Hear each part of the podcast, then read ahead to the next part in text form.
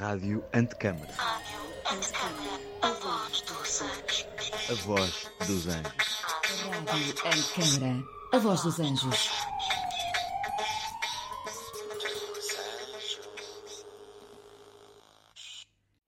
Herberto Helder, Carlos de Oliveira, Sofia de Melo Brainer Anderson, Manuel António Pina, Rui Belo, Henri Michaud, Walter Benjamin, Clarice Lispector, Gilles Deleuze, José Gil, Rainer Maria Rilke, Ludwig Wittgenstein.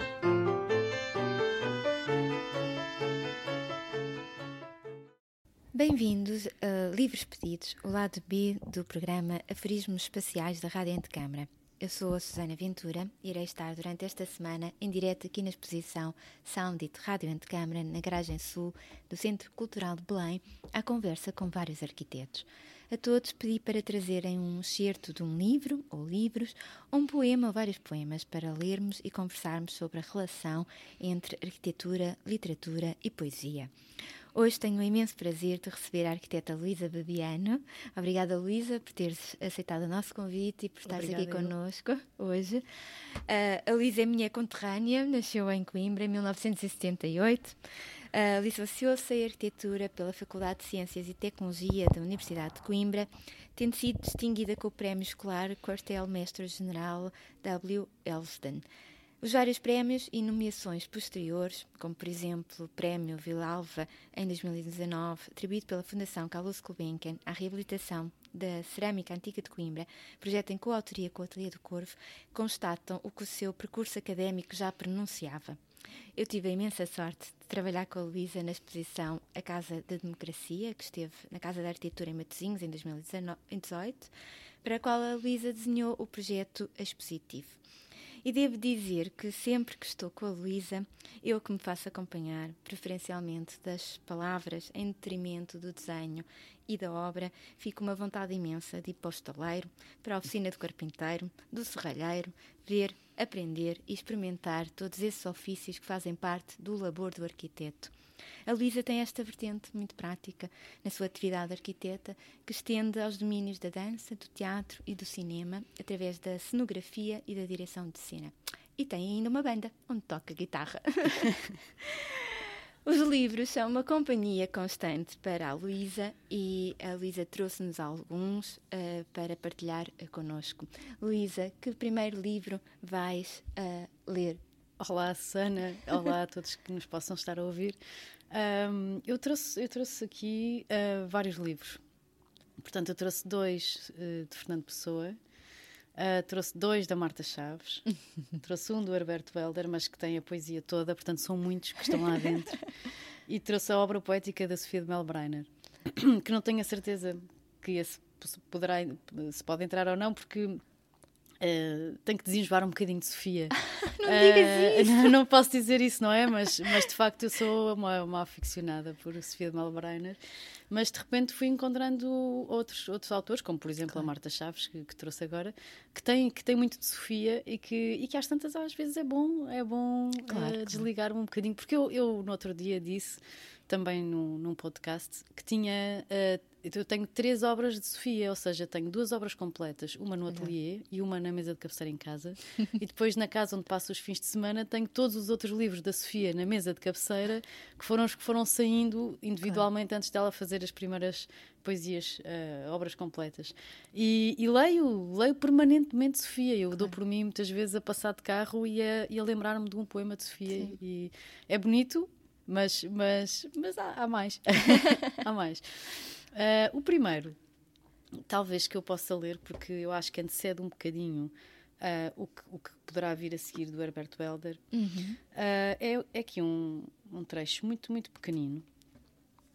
sobre, sobre Fernando Pessoa, ou seja, isto é uma carta de Carlos Queiroz uhum. à memória de Fernando Pessoa. E isto é um livro que se chama Fernando Pessoa, Um Retrato Fora da Arca, porque são uh, um, uma série de textos e de cartas e de, e de manuscritos que, que, foram encontrados uh, há, há, relativamente pouco tempo e que foram, e que foram, e que foram impressos uh, há relativamente pouco tempo da famosa arca de Fernando uhum. Pessoa, que, não é? que é infindável. e, e, eu vou ler só aqui um, um parágrafo porque uhum. tem muito que ver com, com o poema que, que, tem, que, que posso ler a seguir do Herberto, Herberto Helder, que é uhum. isto é um, um, uma. Um, portanto, ele está a parafrasear uma parte de pessoa em que ele se tenta definir. E ele diz: Tenho o desejo de ser todos os tempos, de todos os espaços, de todas as almas, de todas as emoções e de todos os entendimentos. Mas, não, pode, não podendo ser a própria força universal que envolve e penetra a rotação dos seres, quero, ao menos, ser uma consciência audível dela, um brilho momentâneo no choque noturno das coisas. Uhum. Uh, isto tem, tem muito que ver com aquela ideia de, de, de, de, querer ser tudo, mas não poder ser tudo, então não uhum. podendo ser tudo, ser alguma coisa especial. Não é? E de conservar em si uma força, a centelha da vida, não é? Sim, e, e às tantas, uh, essa coisa do, do, do, tenho em mim isto ou tenho em sim. mim aquilo, se achasses bem, eu passaria já pelo Herberto Helder. Sim, sim. Porque porque este poema do Herberto Helder, que está, que está na poesia toda, uhum. que já tinha sido, já tinha sido impresso antes uh, no Poema Acto, uh, e quer dizer, tem, tem um título dado pelos leitores, porque ele não tem título, que é A Minha Cabeça Estremece com, estremece com Todo o Esquecimento no fundo, fala muito sobre isto, sobre aquilo que as pessoas sentem que são e aquilo que as pessoas sentem que querem ser e aquilo que as uhum. pessoas sentem na, em, em, precisos momentos. E este, este poema uh, tem especialmente relevância se é que importa dizer se não, tem relevância não, não, ou não. Claro que tem, claro que tem, porque é esse o exercício também proposto, não é? Uh, perceber um bocadinho a contaminação destes certos ou dos poemas, não é? Que, que escolhes, que cada um escolhe.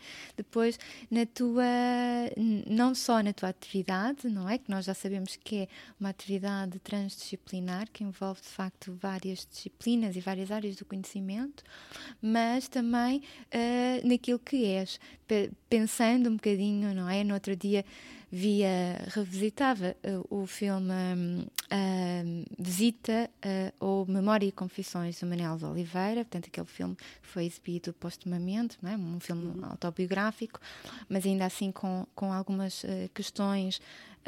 que, que poderemos questionar não é? face, à, face à obra e à vida do Manel Oliveira. É muito engraçado porque a mulher do Manel Oliveira, Maria Isabel, dizia que hum, não se pode separar o, o homem da obra. E de facto, hoje em dia, eh, nós, é uma questão muito, muito difícil, não é? Porque há, há, hum, há obras que muito admiramos, que, que depois, eh, conhecendo as vidas dos seus autores, nos, nos levantam problemas do foro ético, não é? A verdade é que há sempre um reflexo daquilo que somos, daquilo que fazemos e vice-versa. Portanto, Sim, é também dúvida. um objetivo, também é um pressuposto do programa poderes partilhar realmente Esse...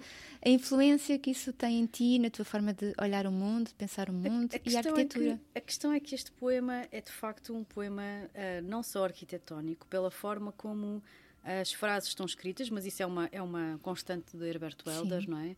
O ritmo em Herberto Helder é uma coisa extremamente importante. Eu acho que uma tradução deveria ser dificílima de fazer, porque uhum. tudo isto tem as sílabas contadas e as sílabas musicadas, e isto faz tudo um sentido.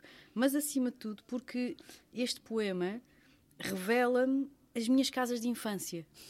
e, e, as minhas casas de infância são, acho que, as casas da minha vida, porque é a partir delas que eu faço tudo e que claro. eu procuro tudo uh, mesmo que elas já não existam algumas, uhum. eu vou buscar muitas coisas uh, dessas minhas memórias. Claro. E, e, sempre que eu ouço este poema uh, dito pelo próprio Herberto Helder, que tem um, um, um, há uma música incrível do Rodrigo Leão, do Gabriel Gomes uh, e do Francisco Ribeiro, que são ex-Madre Deus, uhum. eram ex-Madre Deus, Francisco Ribeiro já, já faleceu, uh, e que fizeram, e, e, tem outros músicos, mas fizeram, uh, fizeram um, um, CD incrível que tem vários, vários autores e um deles é o Herberto Helder e tem dois poemas do Herberto Helder. E essa música associada a, esse, a essa.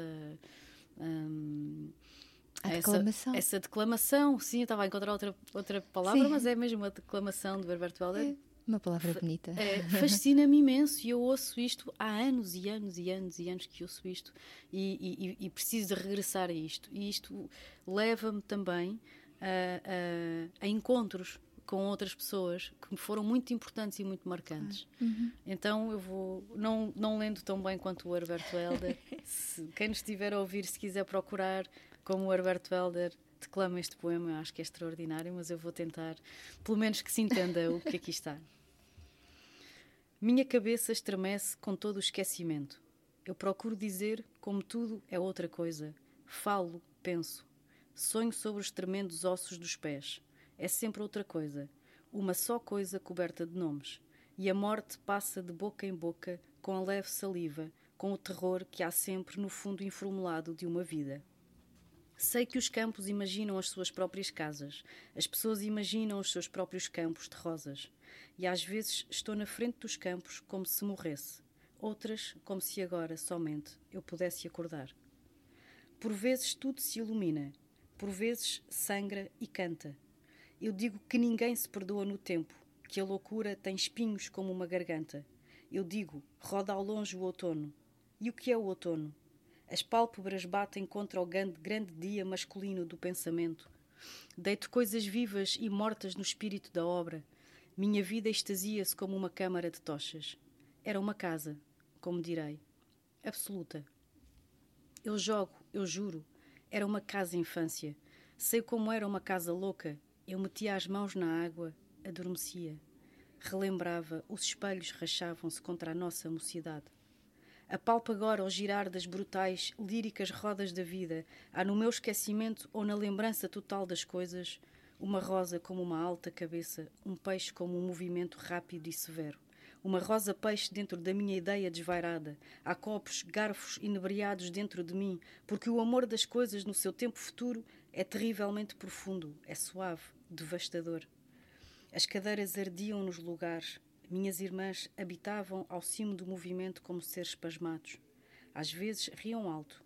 Teciam-se em seu escuro terrífico. A menstruação sonhava podre dentro delas à boca da noite. Cantava muito baixo. Parecia fluir, rodear as mesas das penumbras fulminadas, chovia nas noites terrestres. Eu quero gritar para além da loucura terrestre. Era úmido, destilado, inspirado.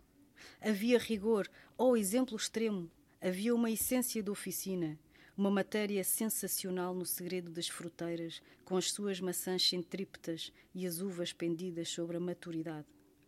Havia a magnólia quente de um gato, gato que entrava pelas mãos, ou magnólia que saía da mão para o rosto da mãe sombriamente pura.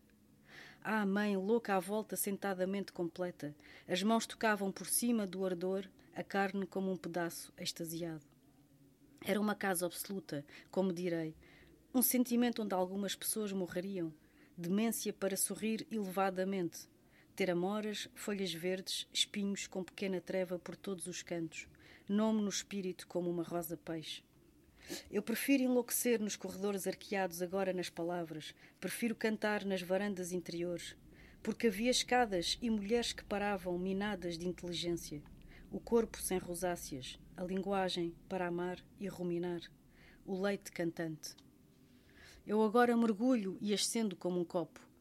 Trago para cima essa imagem de água interna, caneta do poema dissolvida no sentido primacial do poema, ou o poema subindo pela caneta, atravessando seu próprio impulso. Poema regressando. Tudo se levanta como um cravo, uma faca levantada, tudo morre, o seu nome noutro nome.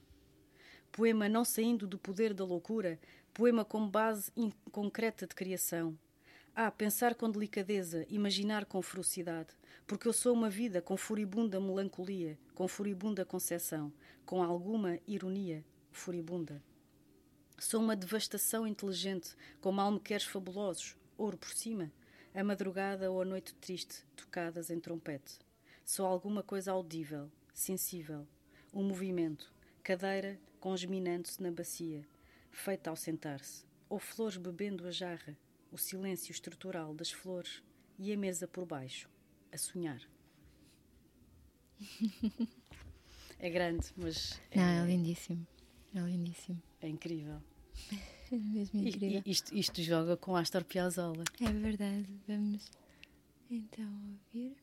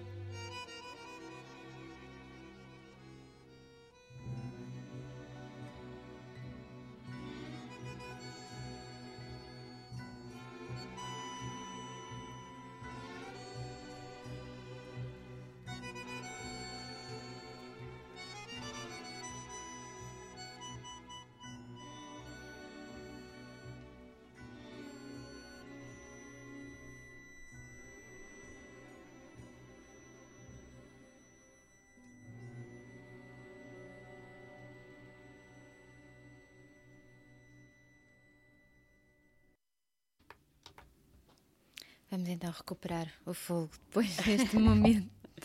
Este, eu- eu- esta música é importante porquê? porque faz aqui uma relação. Primeiro, por uma questão eh, pessoal também, que já vou contar, mas acima de tudo, porque faz a relação perfeita entre aquilo que é chamada a música popular, não é? A música tradicional e a música erudita.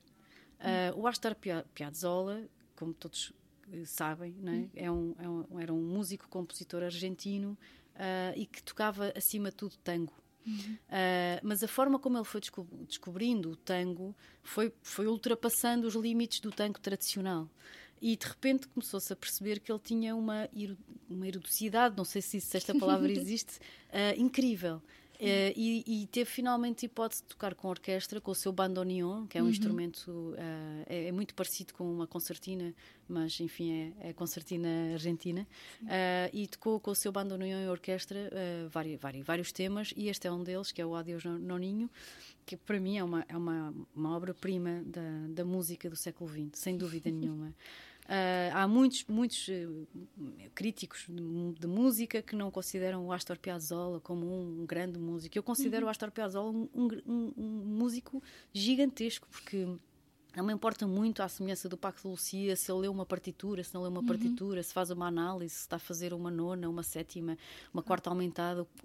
A verdade é que as composições do Piazzolla são de uma complexidade e de uma riqueza, de uma textura que é muito difícil encontrar ah, na música dita erudita, não é? E tem, acima de tudo, tal como o Pacto de Lucia, tem uma coisa que é muito difícil de encontrar num músico, ah, num, num bom músico, não é? Que é o fraseado. Tem um fraseado único.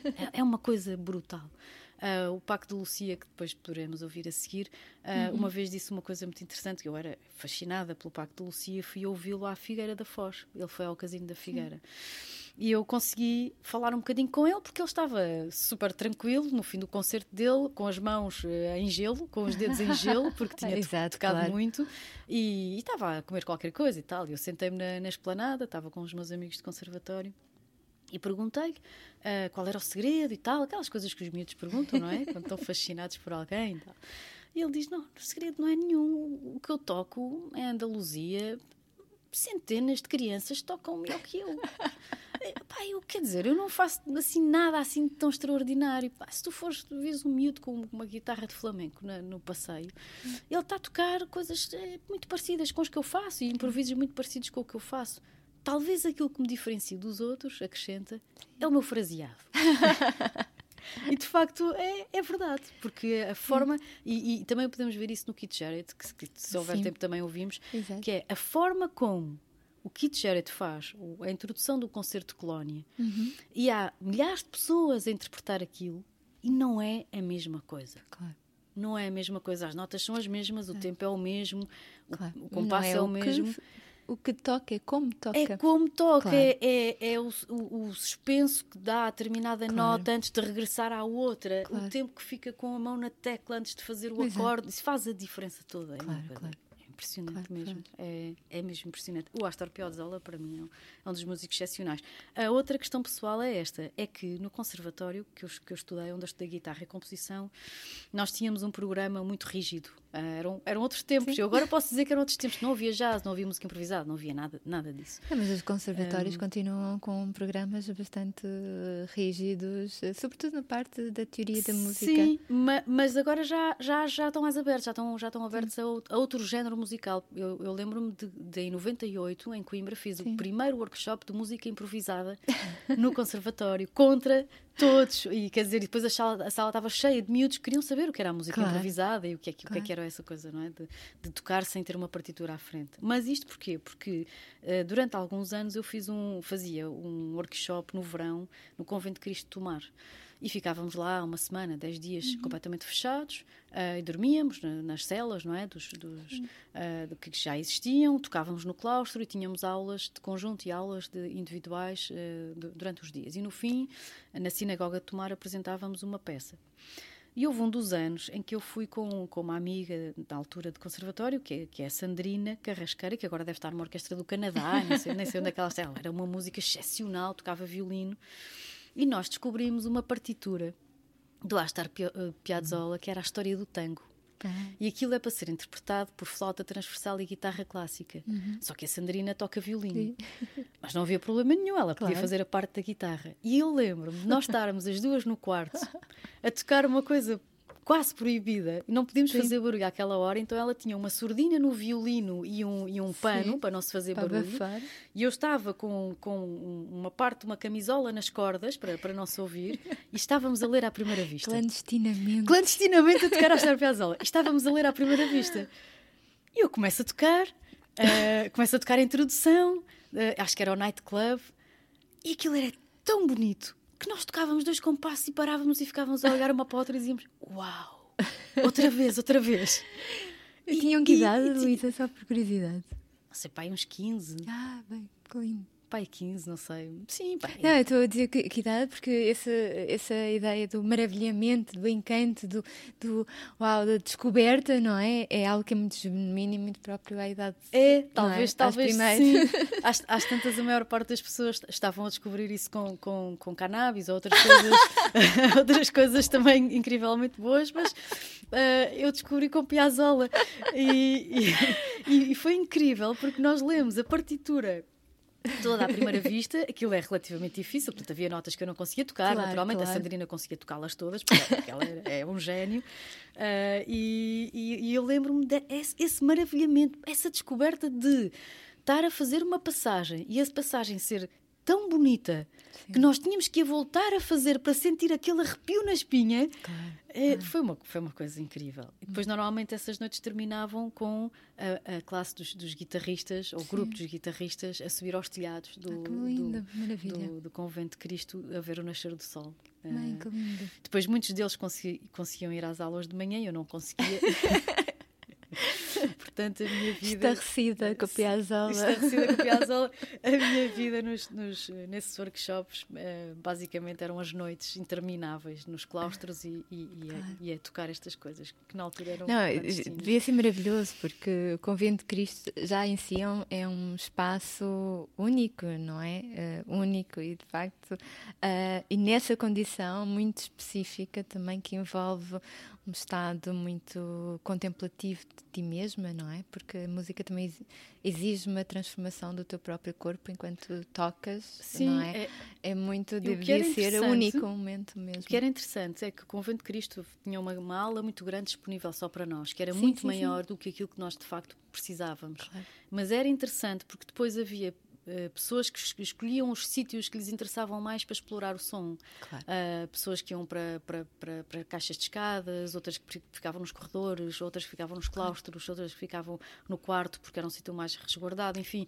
E era interessante perceber, ah, quando andávamos a deambular, perceber, ah, estás a tocar o quê? Olha para lá, que eu consigo acompanhar-te isso. E, e ia buscar a guitarra e acompanhava. Portanto, havia esse- essa, essa, essa relação musical e, e espacial ao mesmo tempo. Não, é totalmente ao- especial, não é? Porque também exploravam a qualidade Do sonora som, sim, do espaço, não é? sim. A reverberação do som em determinado espaço ou ressonância, não é? Eu, Um eu, espaço com eu caixinha de semelhante com ressonância. isso, só, só tinha tido uma experiência com o meu primo direito, o Gil, quando nós passávamos férias em casa da minha avó na Pocariça, que é uma das casas que o poema do Herberto Helder me faz lembrar, Uhum. em que havia uma casa de banho gigantesca e ele estava a tocar guitarra na casa de banho, precisamente por causa da acústica. Exato. E eu fui para o jardim, pedi para ele abrir a janela e acompanhei-o do jardim.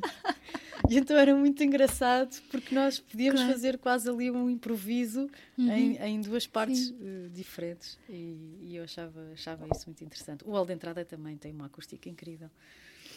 Ahm, É engraçado, porque a tua memória das casas, não é? Dos espaços e das casas de infância é também uma memória que vem pelo som, não é? muito pelo som. Muito pelo som, Muito pelo é? som. que obviamente que é indissociável também dos, eh, dos materiais, da qualidade de- dos materiais, obviamente, não é? E da, e da junção, quase como uma espécie de alquimia, não é? Só que aqui eh, é quase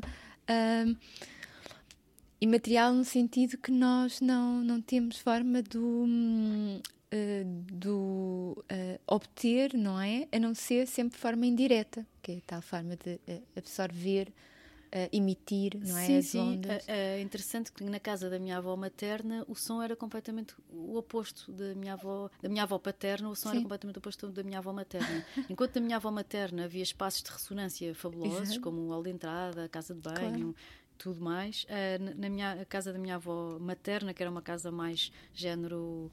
Eh, Estou com uma branca, aquele arquiteto que faz eh, do início do século XX, final, final do século XIX, início do século XX, e que faz casas ditas a, cada- casa portuguesa. Raulino. Raulino. Peço imensa desculpa, isto é o cansaço. A casa da minha avó paterna era muito Raulino. Até havia a dúvida Sim. se era do Raulino, se não era do Raulino. Mas não, é, não, não era do Raulino. Mas tinha toda uma decoração e, e- e- os- as cortinas, os, os tapetes, etc. Que fazia- absorve. absorviam muito, Muito som. som, claro. Portanto, aquela casa dava intimamente um conforto Uhum. ah, que não se conseguia bem explicar porquê. E eu agora Ah. percebo que tem, que tem muito que ver com essa relação do, do, do som, Do som, e da claro. Uhum. acústica, porque ali não se ouvia muita música. Ah, era uma casa muito mais sombria, muito menos alegre, mas com esse conforto eh, invisual. Claro. Não, é incrível. A minha avó materna sempre foi uma casa muito mais barulhenta, com muito mais pessoas, a falar muito mais alto, com música. O meu tio toca flauta transversal, o meu, o meu, o meu primo toca guitarra, o meu outro primo aprendeu guitarra portuguesa, a minha irmã aprendeu piano. Sempre houve dois pianos naquela casa, sempre houve. A minha irmã aprendeu violoncelo, o meu irmão aprende- aprendeu flauta. Todos nós aprendemos um instrumento. Claro.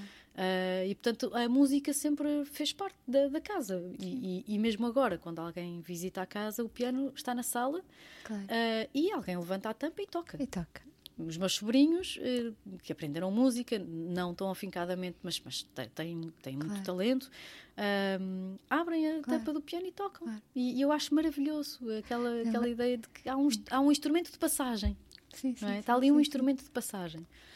Não, a música consegue colocar-nos em estados ah, de facto incríveis, eh, não é? Porque é muito. É muito. Não quero dizer visceral, porque pode, pode induzir a, a outra, outro tipo de, de- de sensação, não, não é isso, mas é de facto muito. hum, nós com a música conseguimos nos colocar em, em diferentes estados de forma muito, muito rápida, não é? Sem Sim, é passar verdade. pela questão do, do, do processamento, digamos assim, do nosso raciocínio, do nosso pensamento, não é? Porque ela comunica com, diretamente com o nosso sistema nervoso, portanto nós não precisamos do intelecto, não é? Passamos diretamente.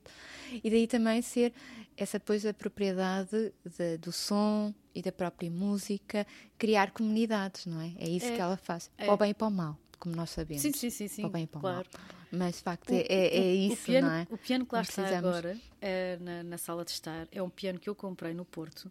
E porquê? Isto é só uma história muito rápida. Porque nós tínhamos lá um piano forte, que é do, que é do meu tio Zé, e o meu tio, quando fez a sua, a sua própria casa na Quinta, não é? Porque a certa Uhum. altura ah, as famílias vão se dividindo, não é? E, e, naturalmente as pessoas vão fazendo as suas casas. A casa da minha avó deixou de ser a casa em, em, em que iam todos os tios e os netos, porque já havia bisnetos. E quase que já havia três netos. Portanto, a certa altura, o meu tio fez a sua casa e levou o piano forte, porque era dele.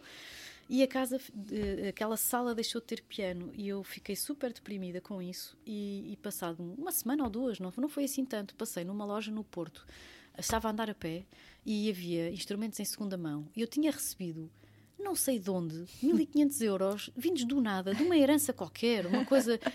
Aquilo caiu-me do céu, assim, completamente. E eu, eu não sou nada ligada ao dinheiro, nem a, nem a questões materiais.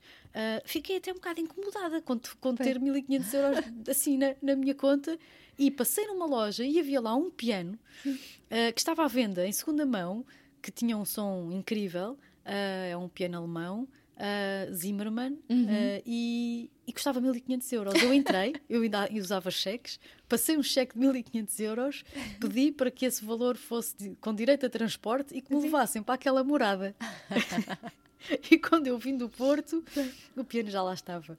Ah, e, e- e faz parte, tem que haver um piano ali, não é? Tem, tem que haver um piano ali, faz, faz todo sentido. Agora, não sei se queres que eu passe para Sim, a sim. leitura seguinte. Sim. Bem, tinha, eu tenho aqui uma, uma carta que que é muito importante para mim, não esta em específica, mas é uma carta de, de Fernando Pessoa a Mário de Sá Carneiro. Ahm, eu sou fã de Fernando Pessoa, não só pela poesia, mas, mas, mas também pelas cartas que fui descobrindo relativamente há pouco tempo, há uns 5 anos para cá, que vou descobrindo outras coisas de Pessoa. Ah, esta carta não é uma carta alegre, mas, mas, mas, mas tem coisas que eu acho muito bonitas. Portanto, eu vou, eu vou ler. É uma carta de 1916 cato- em 14 de março e ele estava em Lisboa, como a maior parte do, tempo, do seu tempo adulto. E então passo a dizer: Meu querido Sá Carneiro, escrevo-lhe hoje por uma necessidade sentimental, uma ânsia aflita de falar consigo. Como de aqui se depreende, eu nada tenho a dizer-lhe, só isto, que estou hoje no fundo de uma depressão sem fundo. O absurdo da frase falará por mim. Estou num daqueles dias em que nunca tive tu- futuro. Há só um presente imóvel, com um muro, um muro de angústias em torno. A margem de lá do rio nunca, enquanto é de lá, é de cá. E é esta a razão íntima de todo o meu sofrimento. Há barcos para muitos portos, mas nenhum para a vida não doer. Nem há desem- desembarque onde não se esqueça. Tudo isto aconteceu há muito tempo, mas a minha mágoa é, é mais antiga. Em dias da alma como hoje, eu sinto bem, em toda a consciência do meu corpo, que sou a criança triste em quem a vida bateu. Puseram-me a um canto ah, de onde se ouve brincar. Sinto nas mãos o brinquedo partido que me deram por uma ironia de lata. Hoje, dia 14 de março, às 9 horas e 10 da noite, a minha vida sabe valer isto. No jardim que entrevejo pela janela calada do meu sequestro, atiraram com todos os balouços para cima dos ramos de onde pendem. Estão enrolados muito alto. E assim, nem a ideia de mim, fugido, pode na minha imaginação ter balouços para esquecer a hora. Pouco mais ou menos isto, mas sem estilo, é o meu estado de alma neste momento. Como é a veladora do marinheiro, ardem-me os olhos de ter pensado em chorar. Dói-me a vida aos poucos, a goles por interstícios. Tudo isto está impresso em tipo muito pequeno num livro com a brochura a descozer-se. Se eu não estivesse escrevendo, teria que lhe jurar que esta carta é sincera e que as coisas de nexo histérico que aí vão saíram espontâneas do que sinto. Mas você sentirá bem que esta tragé- tragédia irrepresentável é de uma re- realidade de cabida ou de chávena, cheia de aqui e de agora, e passando-se na minha alma como o verde nas folhas. Foi por isso que o príncipe não reinou. Esta frase é inteiramente absurda, mas neste momento sinto que as frases absurdas dão uma grande vontade de chorar. Pode ser que, ah, por não deitar hoje esta carta no correio amanhã, relendo-a, me demore a copiá-la à máquina para inserir frases e esgás dela no livro do desassossego. Mas isso nada roubará à sinceridade com que a escrevo, nem à dolorosa inevitabilidade com que a sinto. As últimas notícias são estas. Há também o estado de guerra com a Alemanha, mas já antes disso a dor fazia sofrer. Do outro lado da vida, isto dele seja a legenda de uma caricatura casual. Isto não é loucura, mas a loucura deve dar um abandono ao com, ao com que se sofre, um gozo auspicioso dos solavancos da alma, não muito diferentes destes. De que cor está a sentir agora? Milhares de abraços do seu sempre muito seu Fernando Pessoa. Depois tem uma nota que diz: Escrevi esta carta de um jato, relendo-a, vejo que decididamente a copiarei amanhã, antes de lhe a mandar. Poucas vezes tenho tão completamente escrito o meu psiquismo, com todas as suas atitudes sentimentais e intelectuais, com toda a sua estereoneurastenia fundamental, com todas aquelas interseções e esquinas na consciência de si próprio que dele são as características. Você acha-me razão, não é verdade? Eu acho muita, muita piada a isto, porque é, é, é tudo misturado, não é? É sentimento, é razão, é, é achar que se pode ser um mundo e achar-se que não se pode ser nada. Ah, É muito bonita a imagem também da da chávena, não é? De que está tá com tudo.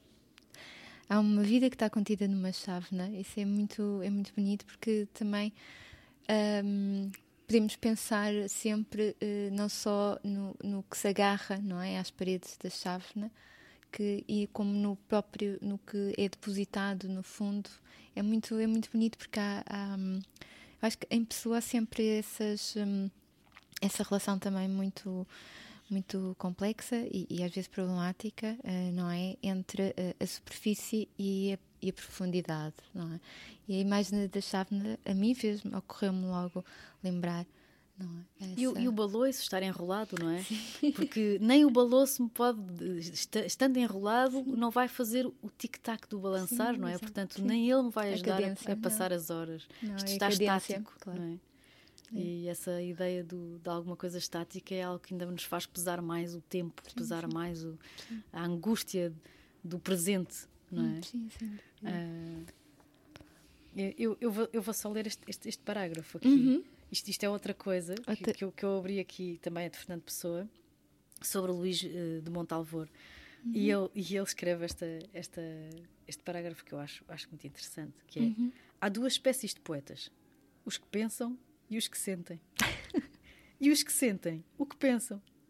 A terceira espécie apenas pensa ou sente e não escreve versos, sendo por isso que não existe.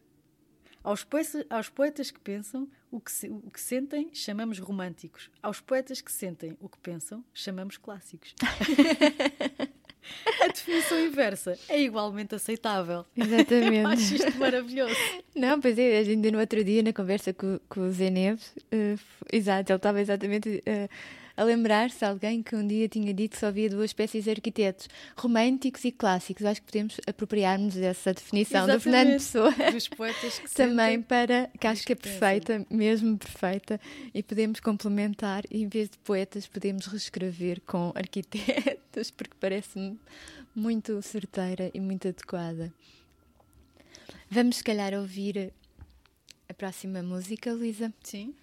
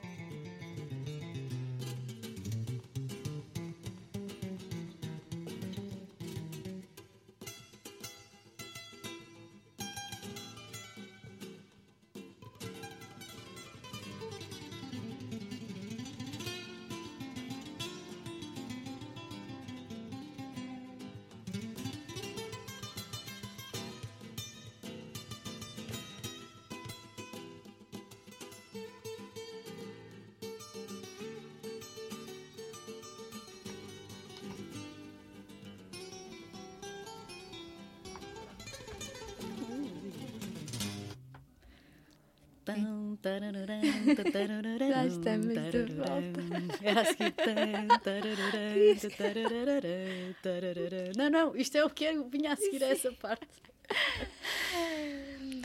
Então vamos continuar no Fernando Pessoa. Sim, eu esqueci-me de dizer eh, relativamente aos poetas que pensam e aos, po- aos poetas que, que sentem, que há aqui uma frase incrível de, de pessoa, quando ele escreve uma carta a, Fel- a Ofélia Queiroz, não é? A sua querida Ofelinha, Uhum. em que ele começa e diz: quem ama verdadeiramente não escreve cartas que parecem requerimentos de advogado. Eu acho isto extraordinário.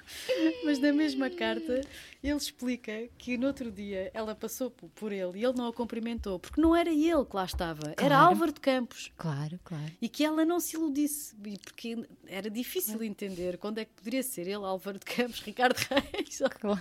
ou o outro heterónimo. Quer dizer, eu achei isto maravilhoso.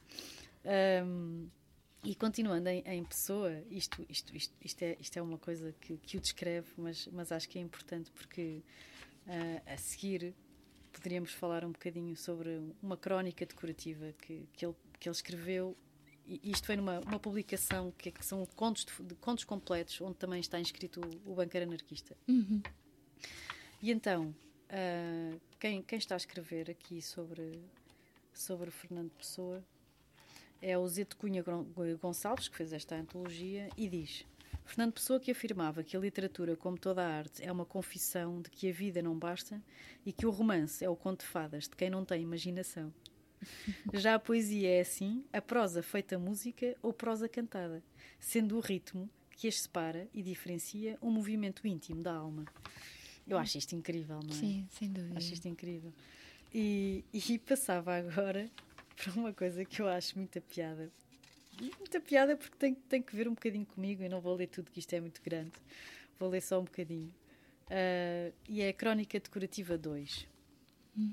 Ou a Crónica Decorativa 1. Deixa-me ver qual é, que, qual é que faz mais sentido. Eu posso ler aqui primeiro um bocadinho da Crónica Decorativa 1 que diz o seguinte: A circunstância humana de eu ter amigos fez com que ontem me acontecesse vir a conhecer o Dr. Boro, professor da Universidade de Tóquio. Surpreendeu uma realidade quase evidente da sua presença. Nunca se pus que um professor da Universidade de Tóquio fosse uma criatura, ou sequer uma coisa real. O Dr. Boro, sinto que me custa doutorá-lo, pareceu-me escandalosamente humano e parecido com gente. Vibrou um golpe que me esforço por desviar de decisivo nas minhas ideias sobre o que é o Japão. Trajava a europeia e, como qualquer mero professor existente na Universidade de Lisboa, tinha um casaco por escovar. Ainda assim, por delicadeza, dei-me por ciente durante duas horas da sua presença próxima.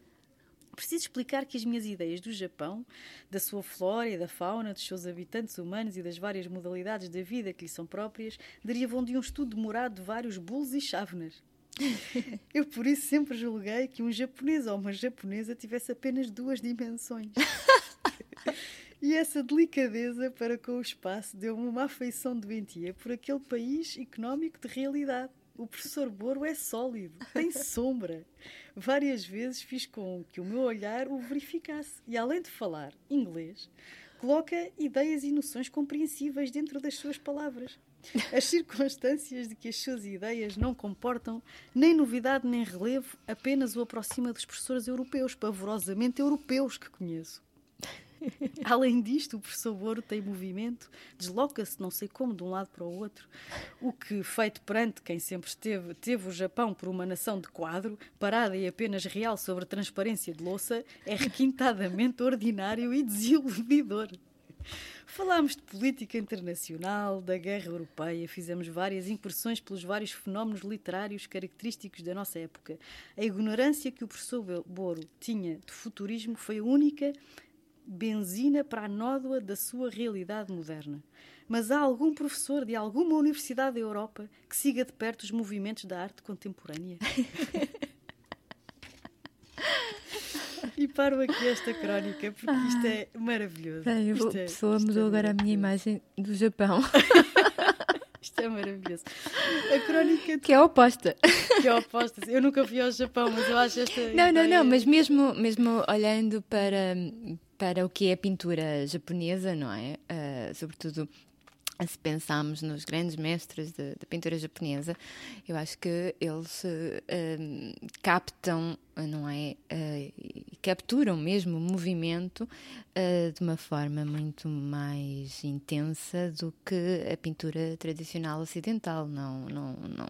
Acho que até muito antes, não é? O movimento na, na pintura tradicional ocidental é algo que, que os eh, futuristas vão reclamar, e já estamos no início do século XX, não é? Estamos a falar de quadros do século XVIII, do século XIX, Sim, sim, sim. e que têm já toda a força do, do movimento, da, da, da violência da- da- das forças da natureza, não é? Das intempéries, a própria forma como os japoneses lidam com a vida é sempre a partir da, da, da impermanência, da mutação, da transformação, da metamorfose, que, que, que que o Pessoa era tão eh, caro, não é? Mesmo que, que seja uma metamorfose eh, no lugar, não é? Ou dentro de si, eh, o que- o que é o caso dos heterónimos.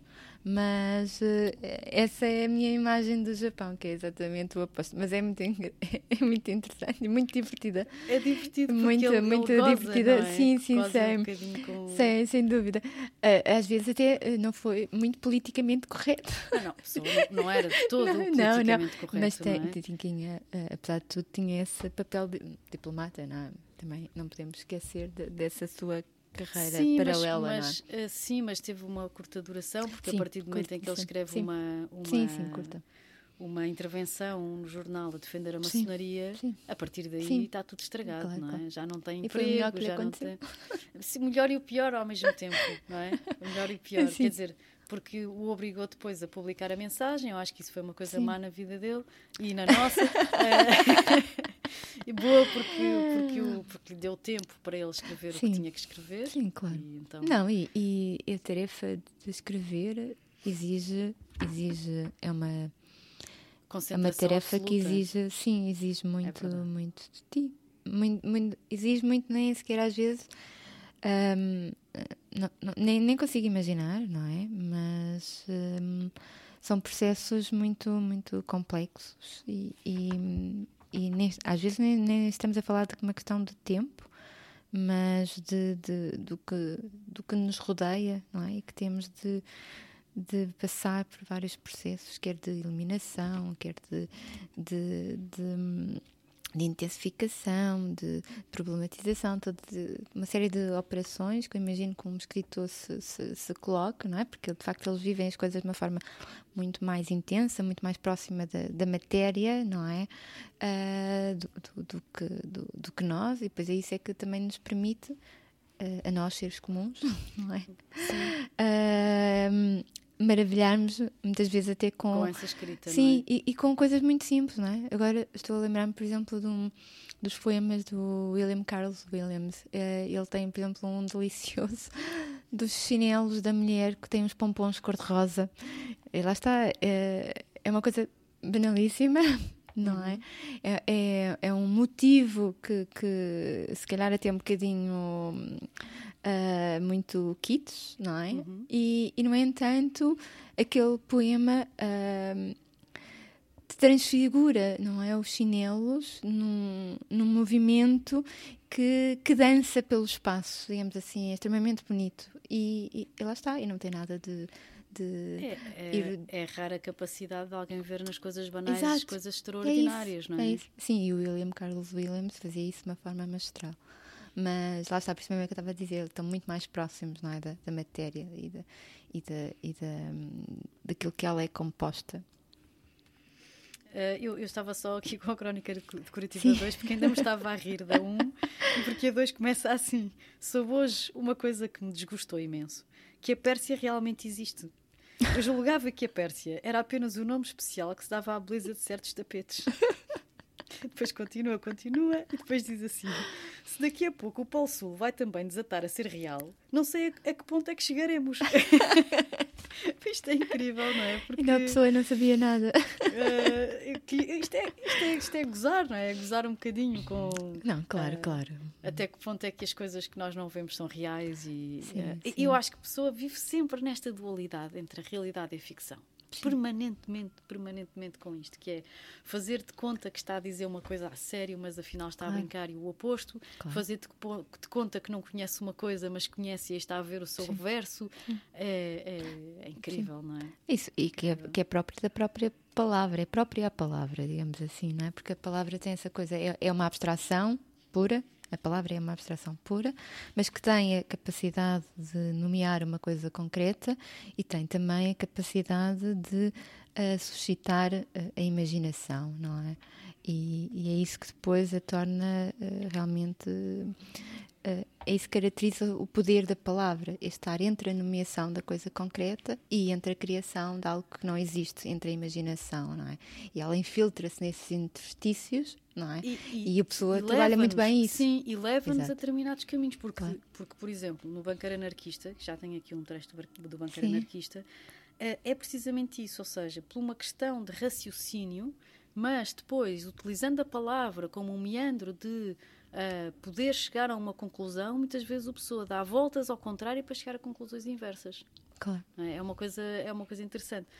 Mas é, é há uma parte do banqueiro anarquista um, que me interessa muito, porque ele, embora esteja a fazer isto como um diálogo, não é? E como às vezes até como uma sátira à sociedade, uhum. diz coisas que são que me são realmente importantes, não é? E tem que ver com a um, de alguma forma a injustiça social uhum. e a, não não é bem a injustiça social é precisamente ele, o que ele diz que isso não faz qualquer sentido é, é a justiça ou a injustiça das características humanas que cada um tem e que não são reveladoras na sociedade porque a sociedade está um, hierarquizada e feita de forma a que as pessoas não sejam vistas tal como elas são, uhum. mas estão dentro de caixas claro. e, de, e, de, gavetas. E, e ele, ele por isso diz isto, que é as injustiças da natureza, vá, não as podemos evitar. Agora, as da sociedade e das suas convenções, essas, porque não evitá-las? Aceito, não tenho mesmo outro remédio, que um homem seja superior a mim porque, eu, porque a natureza lhe deu o talento, a força, a energia. Não aceito que ele seja meu superior por qualidades postiças. E depois diz: o mal verdadeiro, o único mal, são as convenções e as ficções sociais que se sobrepõem às realidades naturais. Sem dúvida. Não é? Isto, é, isto é uma coisa que está, que está, que está completamente uh, presente na nossa sociedade, porque nós, nós, uh, nós estamos permanentemente a queixar-nos que muitas vezes não são as pessoas que, que, têm a melhor qualidade para fazer uma determinada coisa que a faz, mas é uma pessoa que, que, tem um determinado estatuto social e, e, e ele acaba por, por, por, por por fixar essa ideia de estatuto social como claro. uma coisa uh, justiça. e até artificial na sociedade humana, não é? E, é. E, e, não deixa de ser, não é? E, e ele diz: qualquer sistema que não seja o puro sistema anarquista, que quer a abolição de todas as ficções e de cada uma delas completamente, é uma ficção também. Empregar todo o nosso desejo, todo o nosso esforço, toda a nossa inteligência para implantar ou contribuir para implantar uma ficção social em vez de outra é um absurdo, quando não seja mesmo um crime, porque é fazer uma perturbação social com o fim expresso de deixar tudo na mesma. Uhum. Ou seja, nós até podemos dizer: ah, mas não, não faz sentido então que as pessoas. Um, sejam melhores ou piores porque são mais fortes ou mais fracas, então vamos encontrar outra convenção. É, é, é igualmente criminoso porque, porque, porque estás a dotar a sociedade de um, de um artifício completo, Sim. não é? Uh, e remata assim. Assim chegamos à conclusão de que, na passagem da sociedade burguesa para a sociedade livre, a única parte que pode haver de adaptação, de evolução ou de transição é mental. É a gradual adaptação dos espíritos à ideia da sociedade livre. Em todo o caso, no campo da adaptação material, ainda há uma hipótese. Depois ele fala sobre a hipótese do que é que é a revolução material, etc. etc. Um, depois diz o que é que é o anarquista que é que é, um, o que é, que é ser-se anarquista? O que, é, o que é que quer um anarquista? Um anarquista quer a liberdade, a, li, a, liberdade para si e para os outros, para a humanidade inteira. Quer estar livre da influência ou da pressão das ficções sociais. Quer ser livre tal e qual nasceu e apareceu no mundo, que é como a injustiça deve ser, e quer essa liberdade para si e para todos mais. Isto, isto, isto é de uma contemporaneidade incrível, não é? É assustadora. É, não é? Completamente. Eu sugeria ouvirmos então agora a próxima música que uh, a Luísa trouxe, antes de avançarmos para a Marta Chaves.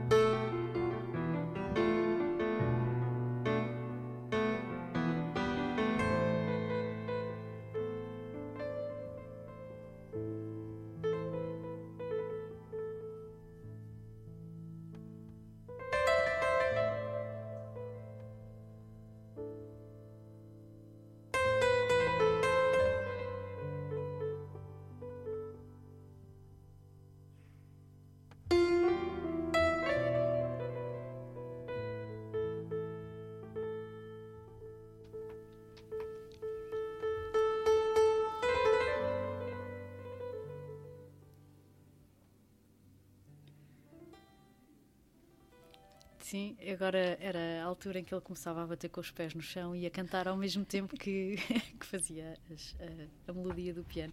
Este, este concerto é, é muito bonito porque isto foi um, foi um improviso, não é? Ele chegou à colónia e o piano não estava afinado como ele, como ele gostava.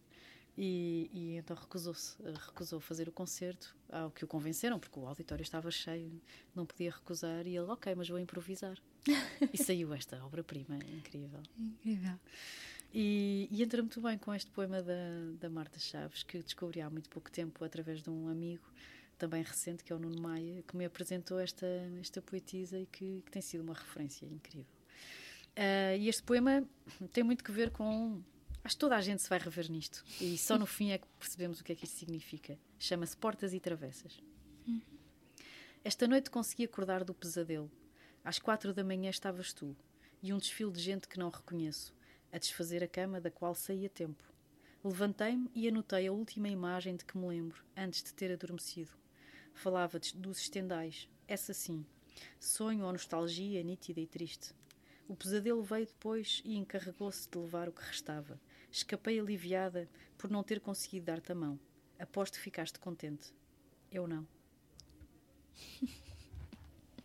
Esta, esta, esta, esta coisa contraditória do amor, não é? De ainda bem que eu saí a tempo, fiquei aliviada de não dar a mão, ficaste contente, não ficaste? Pois deves ter ficado. Eu não. Na verdade, eu queria ter-te dado a mão, não é? E queria, não queria nada que isto, que isto tivesse acabado. Uh, é muito é muito bonito. Tenho aqui outra que é preciso de uma rota que dilua o desamparo de cada vez que a cidade se esqueça ela própria de regressar. Aponto no desenho que é mapa a porta para o mar esse fim a que ninguém chega e onde é impossível ficar. Hum. Isto é muito Sofia, não é? Sim, sim. É tem, muito Sofia. Tem, de facto, uns traços, sim. E, e, e então estes, estes aqui que, que, tem, que tem três linhas, que é chama-se luz de presença. O som das palavras sem voz.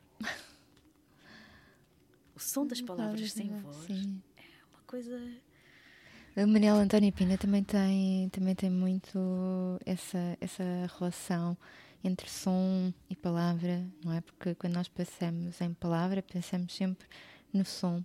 Mas a verdade é que não não é, não é? Pode não ter voz a palavra. Não, é? Sim, um, e não é só e não é só isso, é, é que um, a palavra e, e, e devido realmente essa particularidade de ser uma abstração é, é ela mesma, encerra-se nela mesma, não é? Aliás, o Manuel António Pina tem, não, não sei de cor, mas há, há um momento num, num, num, poema, eu gosto muito do Manuel António Pina, em que ele diz que a palavra porta encerra-se na, na porta, ou a porta encerra-se na palavra porta. É qualquer coisa assim, é muito bonito, é, porque exatamente a palavra encerra-se nela própria, não é? Contém, uhum. contém tudo aquilo que, que, de que precisa, de que necessita para se dizer, mas encerra-se sempre nela, própria. própria. E, e, este poema, que se chama Aposta Restante, é muito parecido com aquele do Aposto que ficaste contente, mas eu não. e eu vou, é rápido, vou dizer.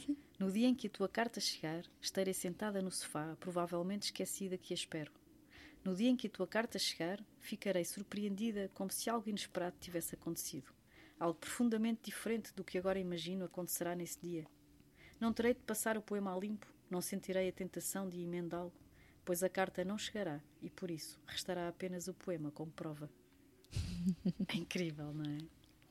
É, não, eu confesso que não conhecia a Marta Chaves, ainda bem que trouxeste, foi uma partilha uh, deliciosa, muito, muito importante. E antes agora de. Não sei, Luísa, queres ler-nos mais algum poema, mais algum excerto? Eu, eu, eu, o, único, o único poema que gostava de ler Uhum. Um, Apanhei-o há, há, muito pouco tempo, também da Marta Chaves. Uhum. Há, há, muitos dela que são incríveis. Uh, vou só dizer este rápido, depois vou ler este que, que, que estava a uhum. referir. Claro. Rápido é vertigens. Há coisas que no invisível se desfazem. Admiti-lo é ficar frente ao abismo da perfeição. É, é, é muito bonito, não é?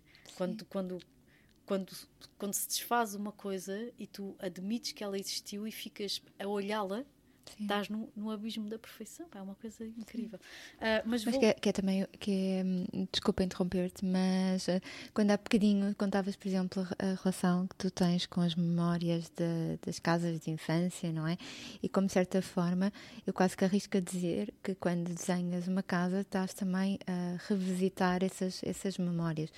Eu digo por isto porque tem a ver exatamente com isto, é com a presença viva de algo que já não existe, mas que existe enquanto memória, não é? Que é o que o, o Bergson, o Henri Bergson explica ah, face à,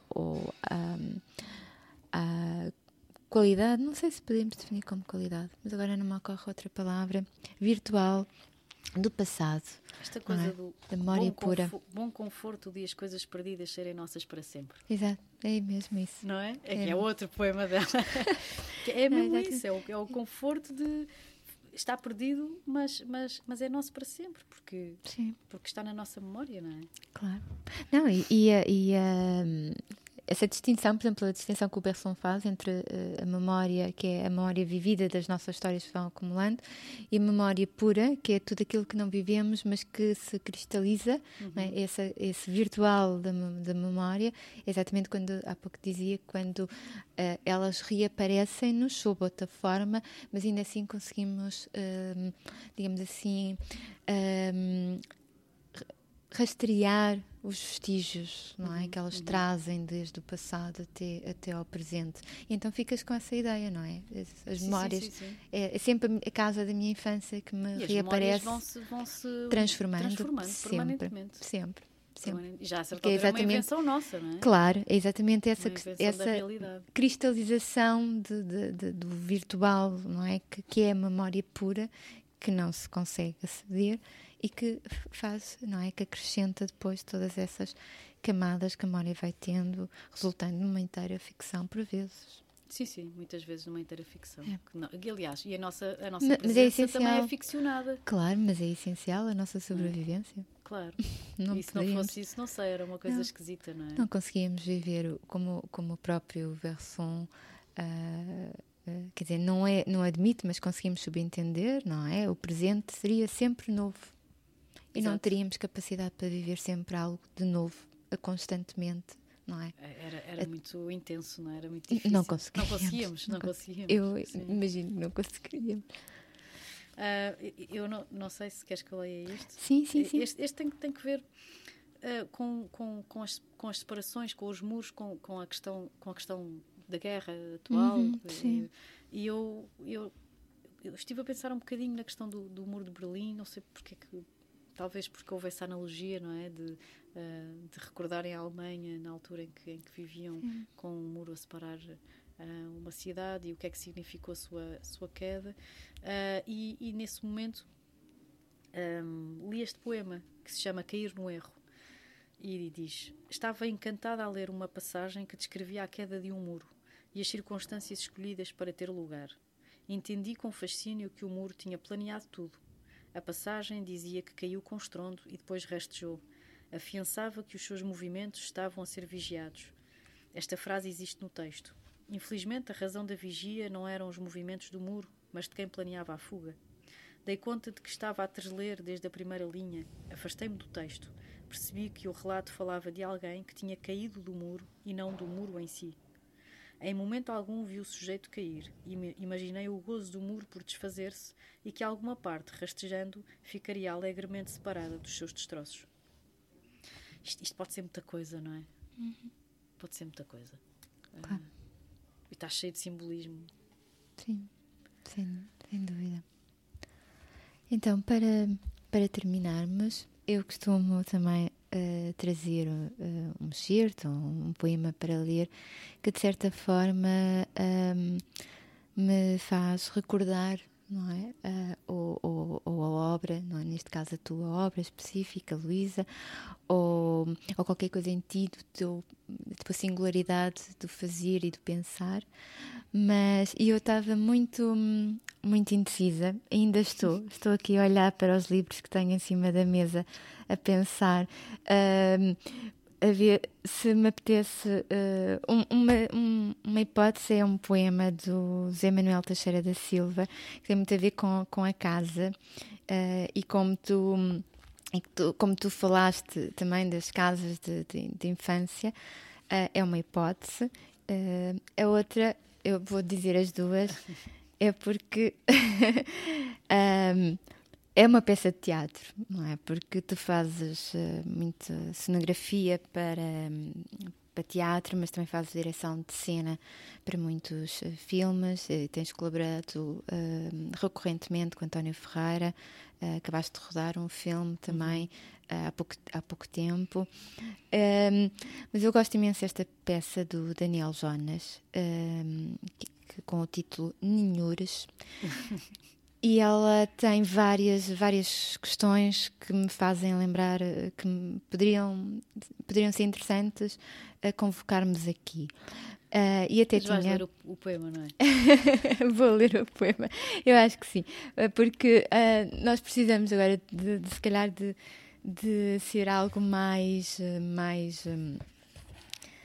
mais não é bem leve, mas, mas, mas é leve. E este poema tem um título muito engraçado que eu acho que combina muito com a tua forma. Uh, porque tens uma coisa muito, muito interessante. Uh, extremamente pragmática. Portanto, eu, eu já trabalhei contigo e, e sei muito bem que uh, perante um problema tu arranjas logo mil e uma soluções e, e pegas uh, no martelo e pegas na trincha, que se for necessário pintar, pintamos, se for necessário cortar, serramos. Portanto, fazemos, és muito.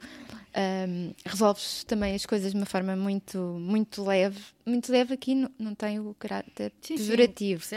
É no sentido de Uh, e a passagem que eu tinha do Nhures é ter um, um, diálogo entre o Reinaldo e o Carraldo, que são os, nesta peça de teatro fazem um papel quase de, de bobos, porque a peça é muito é muito obscura, difícil, uh, angustiante, não é? Uh, aliás, parte da, da Winterreise do, do, do Schubert.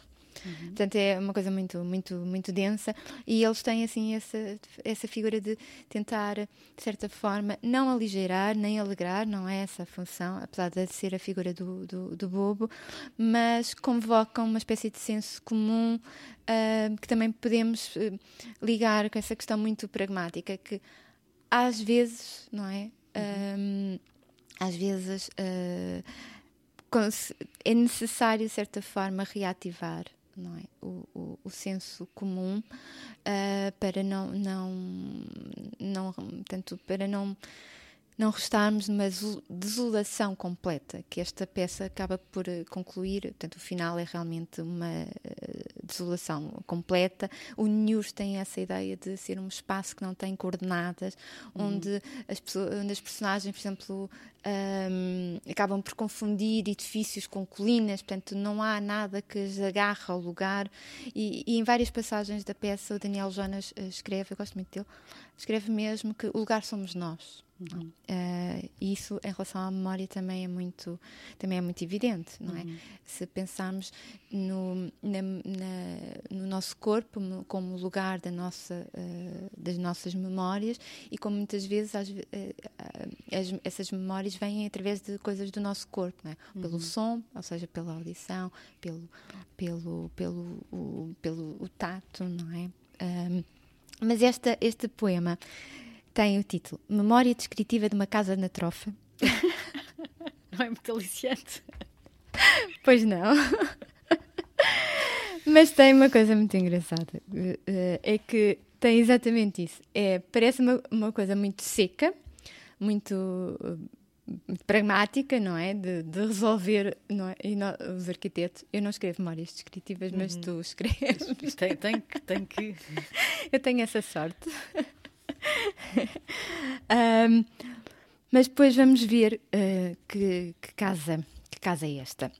E só para uh, também dizer que depois da, da, leitura do poema, então, vamos terminar com a última música que a Luísa uh, escolheu, que é o Honey White dos uh, Morphine, e iremos despedir então com a música. Memória descritiva de uma casa na trofa. A casa é visível e demora. Não esqueças nenhuma porta, mapa das frinchas pelas paredes, desencontrados sopros, escadarias, aceita a mão incerta que te leva. Há uma qualquer suavidade reencontrada e sobressaltos nas coisas passadas, tardia glória. Tudo atravessos, com os olhos abertos e fechados. Descansa na sala de visitas, camarote sobre nenhum mar. Tens pilhas de revistas arrumadas e um recanto para acolher os guarda-chuvas. Alcança o quarto para os banhos. Muito ao norte procura um segredo nos desenhos de ladrilhos. Podes jogar ao sério com o frio nos espelhos ou fica a ouvir a água que se afoga pelos fundos. Com quem te cruzas no trânsito inaudível? Quem nos toca nos ombros e demasiado nos debruça nas janelas? De que recanto espiarão agora os meninos seus carreiros de formigas, colónias de traças adotados, voos elegantes, espessuras em fio? O ar dói, com camadas sobrepostas, nas cozinas que entram pela terra, cerca as aves que ficam penduradas, com asas feitas de raízes, grava a fogo e carvão as chinas campestres e ensanguinha os saltos da lebre. Abafa-se nos dormitórios voltados a sul, pelas horas que atraem ondas de mosquitos, espirais entontecidas que levam as mulheres das salas às varandas, flutuam em camisas transparentes, nós do corpo que se deixam confundir com a noite que não para e traz estrelas, quedas súbitas ardendo. O sótão não se cansa de esperar, dispõe de coisas móveis e perdidas, caixinhas de conchas e berlindes, e tudo é consumido pela poalha luminosa e vendavais, enquanto no pátio estalam os lençóis como velas que levassem o lugar não é certo que se saiba da saída ou de um fim para a memória.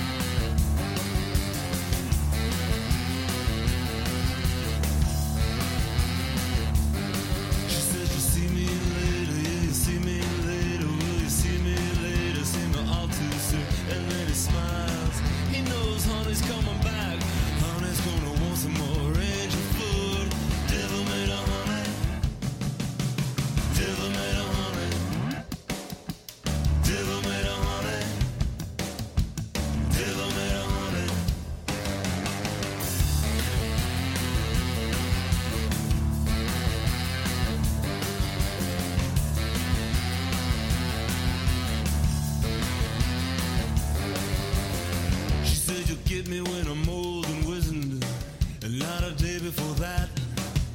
The devil says, honey, it won't be that long. Besides, I like to see a little more fat.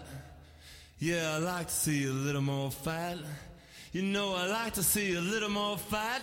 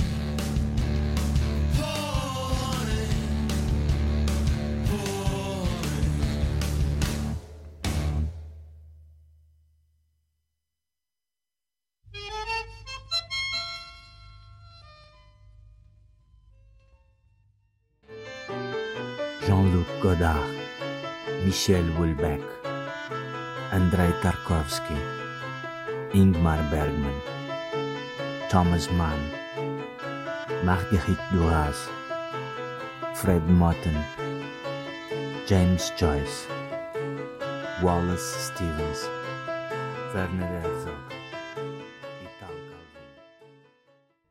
A Rádio Antecâmara é um lugar de encontro heterogêneo, com uma programação diversa que junta várias áreas do conhecimento e membros da comunidade para expandir as noções sobre a complexidade urbana e questionar os paradigmas da arquitetura. Um projeto com curadoria de Pedro Campos Costa